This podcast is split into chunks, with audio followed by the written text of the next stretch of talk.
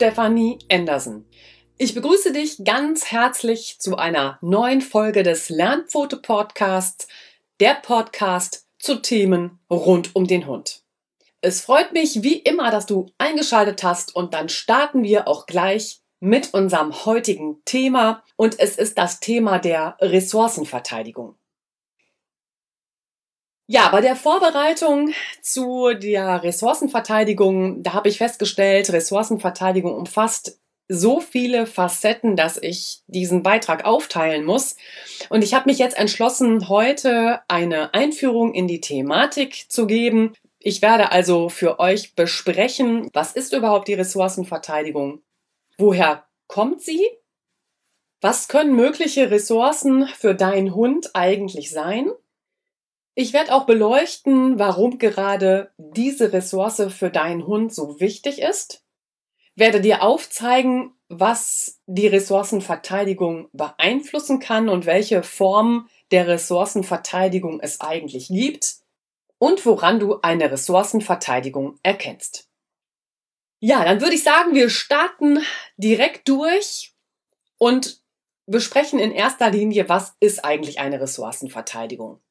Ja, der Hund verteidigt eine Ressource, weil er schlicht mit uns nicht teilen möchte. Dinge, die für den Hund wichtig sind und die er für wichtig hält, beginnt er ausschließlich für sich zu beanspruchen. Der Hund entscheidet eigenhändig, was er als kostbar ansieht und bei seiner Entscheidung wird der Mensch, also du als Halter, einfach nicht mit einbezogen.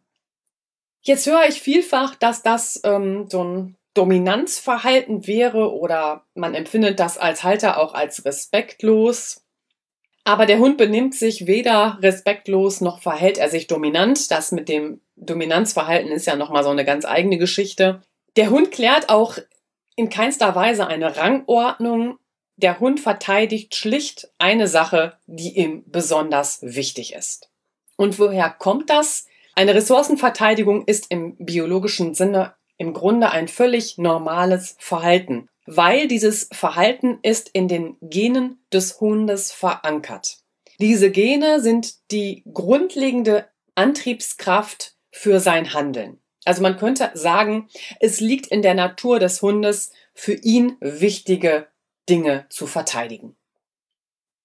Ressourcen und auch der Zugang zu Ressourcen, das wird manchmal so ein bisschen außer Acht gelassen, aber auch das ist wichtig. Beides befriedigen die Bedürfnisse deines Hundes. Sie sind dem Hund so wichtig, dass er sie schützen muss.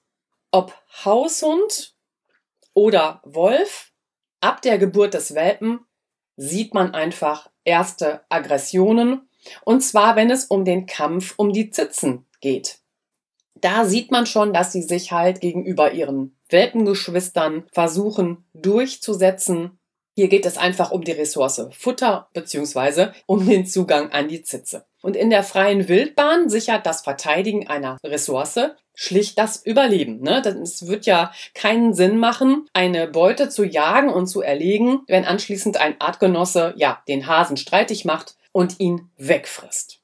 Jetzt leben unsere Hunde im Grunde in einem wahren Schlaraffenland, statt wie früher in freier Wildbahn, um ihr Überleben zu kämpfen, weil sie Futter erhalten, manchmal mehr als genug. Regelmäßig erhalten sie frisches Wasser, sie sind medizinisch gut versorgt und haben eine fürsorgliche und aufmerksame Bezugsperson an ihrer Seite. Also zumindest erlebe ich das immer in meinen Trainings so und weiß es eben auch von Lesern meines Blogs. Heute ist der Haushund ja an unser Leben schlichtweg angepasst. Wir halten ihn rein als Haustier, doch sein Ursprung, das dürfen wir nicht vergessen, liegt im Wildtier Wolf. Und weil er eben in so einem Schlaraffenland mit uns lebt und gut versorgt ist, ist für uns seine heftige Reaktion auf eine Ressource oftmals unverständlich und im Grunde geradezu absurd, aber wir dürfen nie vergessen, dass jeder Hund vom Wolf abstammt und hier entstammt eben das zugrunde liegende Verhalten. Jetzt weißt du, woher die Ressourcenverteidigung kommt, nämlich dass es eben durch die Gene verankert ist. Jetzt lass uns schauen, was sind eigentlich mögliche Ressourcen für deinen Hund.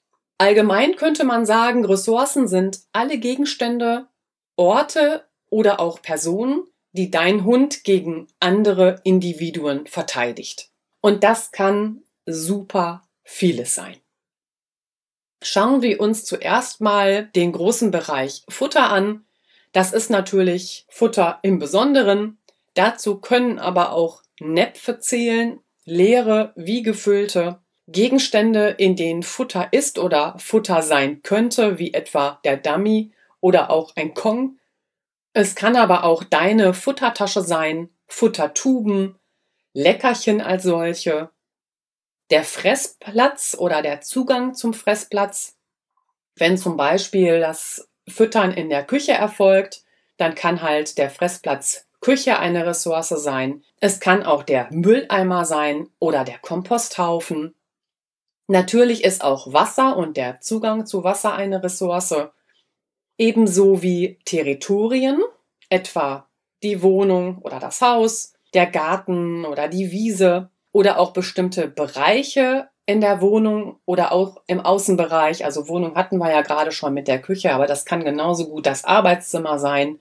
Also wenn er das wichtig findet. Das können auch die Wege und die Durchgänge in diesem Bereich sein. Es kann auch das Gebiet, in dem der Hund gewöhnlich Gassi geführt wird, sein. Oder das Auto. Ne, das kennen wir auch. Auto ist auch eine Ressource. Die Leine, die auf dem Trainingsgelände als Orientierung dienen soll, wird mit einmal zur Ressource. Das Trainingsgelände der Hundeschule kann der Hund ebenso als wichtig empfinden und fängt an, es zu verteidigen. Es können auch Liegeplätze sein, wenn die als territorial angesehen werden. Das Körbchen, die Decke gehört dazu, die Kissen vielleicht. Oder aber auch das Sofa, das Bett kann eine Ressource sein. Oder auch einfach der Platz in der Sonne Du kannst selber auch zur Ressource werden. Immerhin bist du eine wichtige Person für deinen Hund, also die Bezugspersonen oder die Bezugsperson im Allgemeinen. Es kann aber genauso gut die Parkbank sein, auf der der Halter oder du als Halterin sitzt. Spielzeug ist auch ein großer Bereich, der oftmals zur Ressource wird, wie Bälle, Stofftiere, quietschende Gummitiere, die Beißwurst, es kann das Schwimmspielzeug sein, der Rucksack oder die Tasche, also etwas von dir. Es kann aber genauso gut die Mütze, Schal oder Handschuhe sein.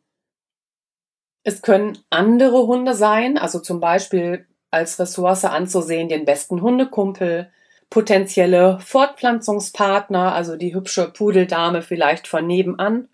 Weitere Haustiere sind möglich interessante Schnüffelstellen, Buddellöcher und auch gefundene Schätze gehören dazu, also wie zum Beispiel Stöcke, Tannenzapfen, leere Klopapierrollen, Blätter. Also Ressourcen sind super individuell. Es kann also vom Stein oder Pfütze oder ein Stück Müll für den Hund alles wahnsinnig wichtig sein.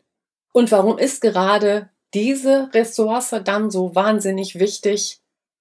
Ja, das ist eben die ganz entscheidende Frage, denn nur wenn du genau weißt, warum diese Ressource für deinen Hund so wichtig ist, kannst du eben auch Einfluss nehmen und vorbeugen. Ich gebe dir jetzt einfach mal ein paar Beispiele, warum manche Dinge für deinen Hund eine große Bedeutung haben können. Dann wird manches einfach klarer, warum es so wichtig ist. Also Futter und Wasser sichern einfach das direkte Überlegen, Stellvertretend für eine reine Mahlzeit ist es vielleicht der mit Leckerchen gefüllte Dummy im Training oder die Futtertube oder dein eigener Leckerchenbeutel. Ein Territorium ist auf verschiedene Arten wichtig.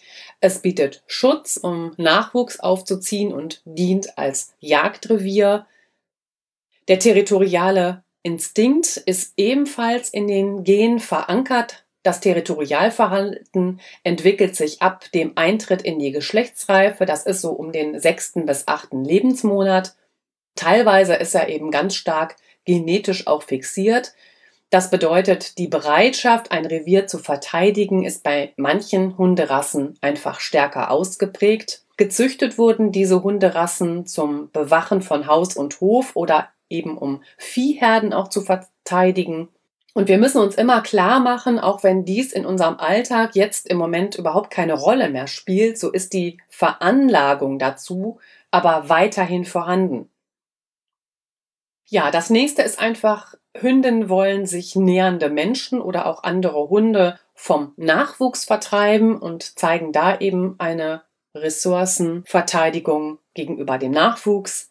Rüden, die mit einer Hündin spielen oder mit einer zusammenleben, die dulden oftmals keine anderen Rüden in ihrer Nähe, weil sie einfach diese Hündin dann als Fortpflanzungspartner oder auch als Spielpartner sehen.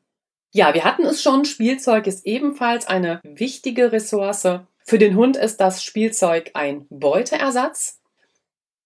Dazu kann ihm einfach jede Form von Objekt dienen. Deshalb erzeugen diese Spielobjekte oftmals eine ganz hohe Motivation. Deshalb belohnen wir im Hundetraining manchmal auch Stadtleckerchen gerne über ein beliebtes Spielzeug, gerade wenn der Hund triebig ist, weil wir einfach wissen, damit lässt er sich gut motivieren und gleichzeitig erhält der Hund Aufmerksamkeit natürlich auch immer über das Spielzeug und erfährt im gemeinsamen Tun Gemeinschaft mit uns. Also der Hund verbindet entsprechend viel mit der Ressource Spielzeug. Umso deutlicher wird, warum es ratsam ist, eben keinen Ball und keine Frisbee oder den Dummy auch einfach nur zu werfen oder auch den Stock einfach nur zu werfen, wenn sich Hunde begegnen, denn so lösen wir leicht eine Auseinandersetzung aus. Und natürlich bist auch du als Sozialpartner für den Hund total attraktiv, denn ja, du kontrollierst den Zugang im Grunde zu allem, was der Hund gerne haben will. Also zum Beispiel, du kannst Dosen und Tüten öffnen, um Futter zuzuteilen, um Leckerchen auszugeben. Du kannst Spielzeug zum Leben erwecken, indem du es fortwirfst, indem du dich mit dem Hund beschäftigst. Du kannst Türen öffnen, damit der Hund in die Außenwelt entlassen werden kann, um ja durch den Garten zu flitzen. Du schenkst Aufmerksamkeit und kannst ein Spiel einleiten. Und natürlich, du schenkst Geborgenheit und Sicherheit durch das Kuscheln und Schmusen und dem Beschäftigen halt mit deinem geliebten Vierbeiner. Jetzt lass uns schauen, was eine Ressourcenverteidigung beeinflusst. Grundvoraussetzungen, die einen Einfluss auf die Verteidigung von Ressourcen haben, das sind die folgenden. Der Wert der Ressource, die dein Hund ihm beimisst. Ja, wenn der Ressource ein hoher Wert beigemessen wird, dann ist sie halt für den Hund in diesem Moment super wichtig. Mit beeinflussen tut das Ganze natürlich auch das Gegenüber.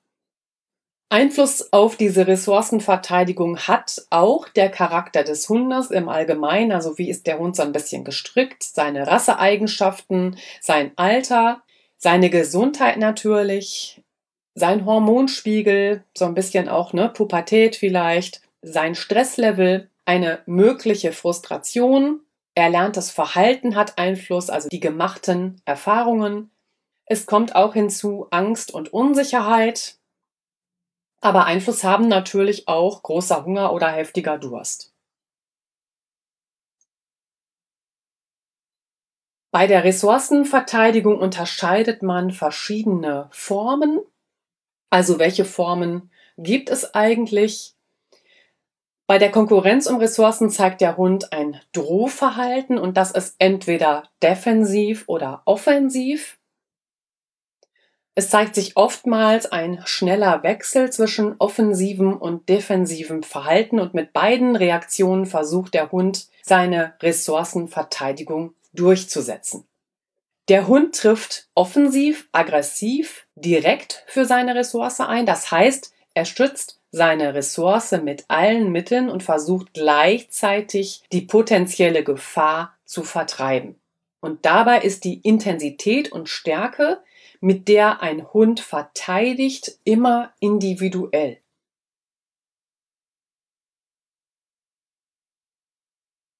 Also bei der offensiv-aggressiven Ressourcenverteidigung geht der Hund nach vorne und verteidigt seine Ressource einfach mit allen Mitteln. Aber eine Verteidigung der Ressource tritt auch als defensive Aggression auf. Und da stellt der Hund im Grunde eine Kosten-Nutzen-Analyse an. Er wägt also ab, ob es sich lohnt, eventuell verletzt zu werden, wenn er sich auf diesen Kampf um die Ressource einlässt. Bei der defensiven Aggression schützt der Hund sich und kämpft im Grunde erstmal für seine Unversehrtheit. Er zeigt dieses Verhalten im Grunde, weil er gelernt hat, dass ein anderer Hund oder natürlich auch wir als Menschen in einer Situation für ihn gefährlich werden kann. Schätzt der Hund die Situation so ein, dass er Schaden nehmen würde, dann zeigt er eben dieses defensive Verhalten. Also würdest du deinen Hund stark bedrängen, dann zeigt der Hund ein Abwehrschnappen, ohne dass er direkt einen Körperkontakt herstellt, immer in Richtung seines Gegners. Also das wär's dann in diesem Falle du. Also diese beiden Parts gibt es. Einmal das direkte drauf zugehen als offensiv-aggressiv oder eben in defensiver Aggression, dass der Hund halt überlegt, wie hoch ist der Kosten und Nutzen und dann eben eher ein zurückgenommenes defensives Verhalten zeigt. Wie schnell sich ein Hund jetzt bedroht fühlt und darauf reagiert, ist abhängig von im Grunde drei Faktoren. Von der Situation allgemein, vom Abstand, den der Hund noch toleriert oder eben auch nicht, und dem Verhalten des Gegenübers in der jeweiligen Situation. Also drei Komponenten, die zusammenspielen, wie schnell sich ein Hund wirklich bedroht fühlt. Und jetzt kommt es eben noch darauf an, eine Ressourcenverteidigung auch zu erkennen. Und das ist sehr schlicht beantwortet, einfach weil dein Hund nicht mit dir teilen will. Und dies zeigt er zum einen durch sein Verhalten, also zum Beispiel frisst er dann schneller, um sein Futter nicht teilen zu müssen. Oder er trägt die Ressource, vielleicht seinen Ball oder den Dummy einfach weg. Oder er stellt und duckt sich eben auch über das Objekt seiner Begierde. Vielleicht über seinen Kauknochen oder so etwas. Also das wäre einmal so sein Verhalten. Und zum anderen zeigt er das natürlich auch durch seine Körpersprache. Und die Körpersprache ist dabei immer sehr angespannt. Er hat so eine ganz angespannte Körperhaltung. Der Kopf ist nach vorne gestreckt und meist erhoben. Die Ohren sind rassetypisch aufgestellt.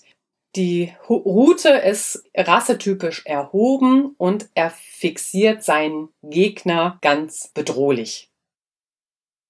Und seine starke Anspannung siehst du auch in seinem Gesicht und um die Augen. Seine Zähne sind gebleckt, seine Stirn ist gerunzelt, er hat dabei ganz kurze, runde Mundwinkel und sein Rückenhaar ist gesträubt. So, das war jetzt die Körpersprache, aber natürlich teilt der Hund sich auch durch seine Kommunikation mit und er droht durch ein tiefes, grummeliges Knurren. Und jetzt kommt ein ganz wichtiger Punkt. Es ist besonders wichtig, deinen Hund genau zu beobachten, um diesen Durchlauf des Drohverhaltens frühzeitig wahrzunehmen. Ja, vor einem Drohverhalten zeigt der Hund Beschwichtigungsgesten. Das kann ein Kopfabwenden sein, ein Gähnen. Also Kopfabwenden und das Gähnen sind so die gängigen Beschwichtigungsgesten, aber vielleicht sollten wir gar nicht nur so an der Oberfläche kratzen, sondern wirklich uns nochmal ins Gedächtnis rufen, wie die Beschwichtigungssignale im Einzelnen aussehen, damit du einfach nochmal so ein besseres Verständnis auch dafür erhältst. Also Beschwichtigungssignale ohne wissenschaftlichen Beweis, das sind Kopfabwenden, sich insgesamt abwenden, der Hund leckt sich die Nase, er erstarrt, er friert also ein, er bewegt sich nicht mehr. Es sind aber auch langsame Bewegungen. Er wedelt mit der Rute, er setzt sich vielleicht hin. Das ist eben auch dieses Gähnen. Er läuft einen Bogen, er schnüffelt vielleicht, er blinzelt, er kann ebenso auch markieren, also Urin absetzen. Wissenschaftlich belegbare Signale sind auf jeden Fall das Vöteln, das kommt noch so aus dieser Prägephase. Da ging es einfach um das Betteln nach Futter beim Muttertier. Er macht sich dann klein, legt sich vielleicht auch auf den Rücken. Das hat er überbehalten aus der neonatalen Phase. Da hat die Mutter den Welpen einfach noch den Bauch geleckt, um die Verdauung anzuregen und das Koten und Urinieren herbeizuführen. Und dieses Licking Intentions, das ist eben dieses Futterbetteln, was auch eben noch so bei der Mutterhündin aus der Prägephase heraus resultiert. Also die Beschwichtigungssignale, die am häufigsten vorkommen, sind sich klein machen, den Blick abwendeln, dieses Vöteln, Schnüffeln, Bogenlaufen. Das sind meist die Reaktionen, die eben auf Drohungen oder Angriff gezeigt werden und sie sollen einfach die soziale Integration bewirken und die freundliche Integration sichern. Und erst wenn dieses Verhalten erfolglos blieb, dann zeigt er dieses Drohverhalten. Also prinzipiell läuft ein Drohverhalten grob wie folgt ab. Erst kommen die Beschwichtigungssignale. Es erfolgt ein kurzes Einfrieren. Der Hund bleibt also stocksteif stehen, rührt sich nicht, knurren, Zähne fletschen, schnappen. Erst wenn dieses Verhalten keine Wirkung gezeigt hat, dann beißt der Hund zu. Und dieses Drohverhalten, was ich dir jetzt hier ganz grob beschrieben habe, das ist ein wirklich grobes Schema aus der Eskalationsleiter entnommen. Und wenn ich dir das jetzt so ein bisschen genauer beschreibe, dann darfst du dir eine Treppe vorstellen. Auf der allerersten Stufe haben wir ein völlig neutrales Verhalten des Hundes. Da gibt es gar keine Reaktion auf irgendeinen Reiz. Da interessiert ihn gar nichts. Und eben oben auf der letzten Stufe angekommen, da kommt es eben zum Beißen. Und bis er oben auf der Treppenstufe angelangt ist, muss er eben alle anderen Stufen überwinden. Und wenn er auf der ersten Stufe keine Reaktion gezeigt hat, dann fängt er auf einer höheren Stufe bereits an, geringe Beschwichtigungssignale zu zeigen. Die habe ich dir ja schon genauestens erklärt. Also da hat der Hund schon eine Konfliktsituation, da wendet er zum Beispiel wie beschrieben schon den Blick ab oder er gähnt oder er zwinkert. Der Hund kommt an dieser Stelle nicht weiter auf die Beschwichtigungssignale, erfolgt keine entsprechende Reaktion. Dann würde der Hund auf der nächsten Treppenstufe aus der Situation gehen. Er würde versuchen, sich dem Konflikt zu entziehen. Erfolgt daraufhin wieder keine Reaktion, dann muss er eben wieder eine Stufe höher steigen auf der Eskalationsleiter. Da werden die Beschwichtigungssignale schon stärker. Kopf und Körper wenden sich beide ab. Er setzt sich vielleicht hin. Er ist so ein bisschen im Flight-Modus, nennen wir das. Trifft er weiterhin auf keine Reaktion, die das Ganze deeskalieren würde, kommt es zu Abwehraktivitäten. Das würde heißen, der Hund zeigt Flucht in eine Ersatzhandlung. Vielleicht beißt er als Übersprungshandlung in die Leine. Er zieht vielleicht die Rute ein. Er hat so ein welpiges Verhalten. Vielleicht fängt er auch an, Gras zu fressen oder ins Gras zu beißen. Einfach alles, um die Situation nicht weiter eskalieren zu lassen. Aber er trifft damit auf ein Gegenüber, was das nicht wahrnimmt, nicht wahrnehmen möchte, also muss er eine weitere Stufe hochsteigen. Da geht er dann eventuell ins Bellen über, vielleicht auch ins Freeze, also einfrieren, kurze Zeit nicht mehr rühren, vielleicht auch in ein Abducken. Kommt er damit auch nicht zum Erfolg, sind wir auf der nächsten Stufe des Knurrens. Da kommen jetzt schon die Drohsignale auf. Er hat eine Drohhaltung, der Hund wird vielleicht steif, oder auch hier friert er nochmal ein. Kommt er auch damit nicht weiter, ja, dann sind wir schon im orangefarbenen Bereich. Der Hund zeigt die Zähne, Zähnefletschen. Er bringt also wirklich richtige Drohsignale. Und kommt er da auch nicht weiter, dann wird es fast rot. Drohende Körperhaltung ist jetzt auf der nächsten Stufe, die er zeigen wird. Vielleicht schnappt er da auch schon in die Luft, da ist er schon im Fight-Modus. Wenn das auch beim Gegenüber nicht ankommt, dann ist es schon sehr rot auf der nächsten Stufe. Da schnappt der Hund ab. Hier kommt es allerdings noch nicht zu einer Verletzung. Erst wenn er mit diesem Verhalten, dem Abschnappen, auch nicht weiterkommt, dann geht er auf die allerletzte Stufe und dann bleibt ihm praktisch nur noch das Beißen über. Also an der Eskalationsleiter siehst du praktisch die normale Reaktion eines Hundes auf einen bedrohlichen Reiz. So würde es ablaufen in einem Reaktionsmuster, wenn der Hund auf einen Reiz trifft, auf den er reagieren muss. Einmal wirklich vom grünen Bereich, gar keine Reaktion, völliges neutrales Verhalten, bis hin in den roten Bereich, der Hund beißt zu dass du einfach auch eine Vorstellung davon bekommst, wie viel Stufen der Hund eigentlich durchläuft, bis er wirklich zubeißt. Aber natürlich verläuft so ein Drohverhalten nicht immer genau nach diesem Schema.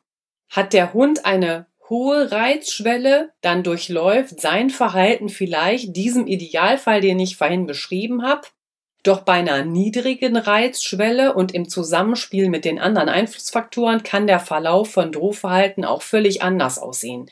Manche Hunde haben eben die Erfahrung gemacht, dass Beschwichtigungsgesten überhaupt nichts nutzen. Und aus diesem Grund setzen sie sie nicht mehr ein, sondern überspringen einige Stufen der Reaktion und steigen gleich auf einer höheren Stufe ein. Dann ist vielleicht eine Veränderung des Verhaltens gar nicht mehr zu beobachten und der Hund beißt ohne Vorwarnung zu. Also auch das kann sein. Der Hund hat zugebissen aus dem Stegreif. Aber das hat eben den Hintergrund, dass er gelernt hat, Beschwichtigungssignale führen mich nicht weiter. Also brauche ich die ganze Sache nicht anwenden und ich steige sofort beim Beißen ein. Deshalb sage ich immer meinen Kunden, liebe das Knurren. Die Engländer sagen immer, we love the growl. Also wir lieben das Knurren. Denn bevor die Reaktion deines Hundes heftig wird, dann warnt er dich in der Regel vor. Er vermittelt dir einfach Stopp, bis hierher und nicht weiter. Versuchst du jetzt das Knurren deines Hundes zu unterbinden, dann wäre das so, als würdest du aus einem Feuermelder im Grunde die Batterie entfernen. Du stoppst beim Hund einfach das Frühwarnsystem. Stattdessen ist es viel sinnvoller, deinen Hund erst mal ernst zu nehmen und die Distanz zu ihm erstmal wieder zu vergrößern. Anschließend analysiere die Situation in Ruhe und überlege dir, wie du mit deinem Hund an dem Problem der Ressourcenverteidigung arbeiten kannst. Denn ein Hund sollte im Grunde schon keinen Grund haben zu knurren.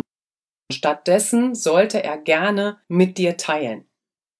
Ich habe ja schon im Vorfeld erklärt, das ist immer ein Zusammenspiel verschiedener Komponenten. Und da es eben um diese verschiedenen Komponenten in der Gesamtsituation geht, ist hierbei die Vorausschau besonders wichtig. Achte also immer auf Frühwarnzeichen, die dein Hund aussendet. Ja, jetzt kommen wir einfach zu dem kritischen Punkt, das ist oftmals für dich als Hundehalter gar nicht so einfach. Viele Hundehalter haben gar nicht die Erfahrung, den Hund in seiner Kommunikation richtig zu deuten und das auch richtig zu erkennen und im dritten Schritt ist dann auch noch richtig zu entschlüsseln. Und deshalb immer mein Rat, ziehe bei einer Ressourcenverteidigung einen erfahrenen Trainer hinzu, wenn es um diese Arbeit mit dem ressourceverteidigenden Hund geht weil er dir einfach helfen muss, die Körpersprache deines Hundes richtig zu erkennen und eben auch richtig zu deuten.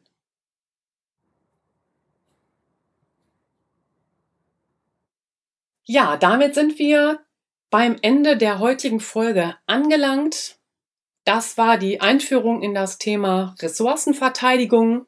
Wir haben besprochen, was das eigentlich überhaupt ist, woher das kommt, was mögliche Ressourcen für deinen Hund eigentlich sind, warum gerade diese Ressourcen für deinen Hund wichtig sind, woran du eine Ressourcenverteidigung erkennst. Also wir haben über die Körpersprache gesprochen, über die Kommunikation deines Hundes, über das Drohverhalten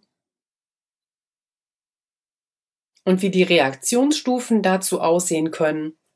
Ich habe dir beschrieben, wie wichtig das Knurren ist was eine Ressourcenverteidigung zusätzlich beeinflusst und welche Form der Ressourcenverteidigung es eigentlich gibt, nämlich die Defensive und die Offensive. Natürlich findest du alle Inhalte dieses Podcast-Beitrags zur Ressourcenverteidigung auch nochmal für dich niedergeschrieben als Blogbeitrag. Alle Informationen, die ich dir hier gegeben habe, sind in den Show Notes verlinkt, sodass du sowohl hören als auch nachlesen kannst. In 14 Tagen wird es dann im zweiten Teil darum gehen, wie du mit der Ressourcenverteidigung deines Hundes umgehst. Ja, und dann war es das für heute schon wieder. Schön, dass du mit dabei warst. Denn ich bin der festen Überzeugung, dass das Bewusstmachen der Themenvielfalt rund um den Hund ein ganz, ganz wichtiger Schlüssel ist, denn ich möchte erreichen, dass Menschen mit größerem Bewusstsein füreinander und für ihren Hund ein glücklicheres und besseres Leben führen. Deshalb meine Bitte an dich an dieser Stelle, hilf du mir jetzt die Botschaft des Lernfoto-Podcasts in die Welt zu tragen. Empfiehl ihn gern an deine Freunde, Nachbarn und Familie weiter und erzähl deinem Umfeld, dass es sich lohnt, den Lernfoto-Podcast anzuhören und natürlich ihn auch über Spotify oder die Podcast-App bei Apple zu abonnieren. Ich freue mich jetzt auf das nächste Mal mit dir. Hab bis dahin eine gute Zeit. Deine Stefanie.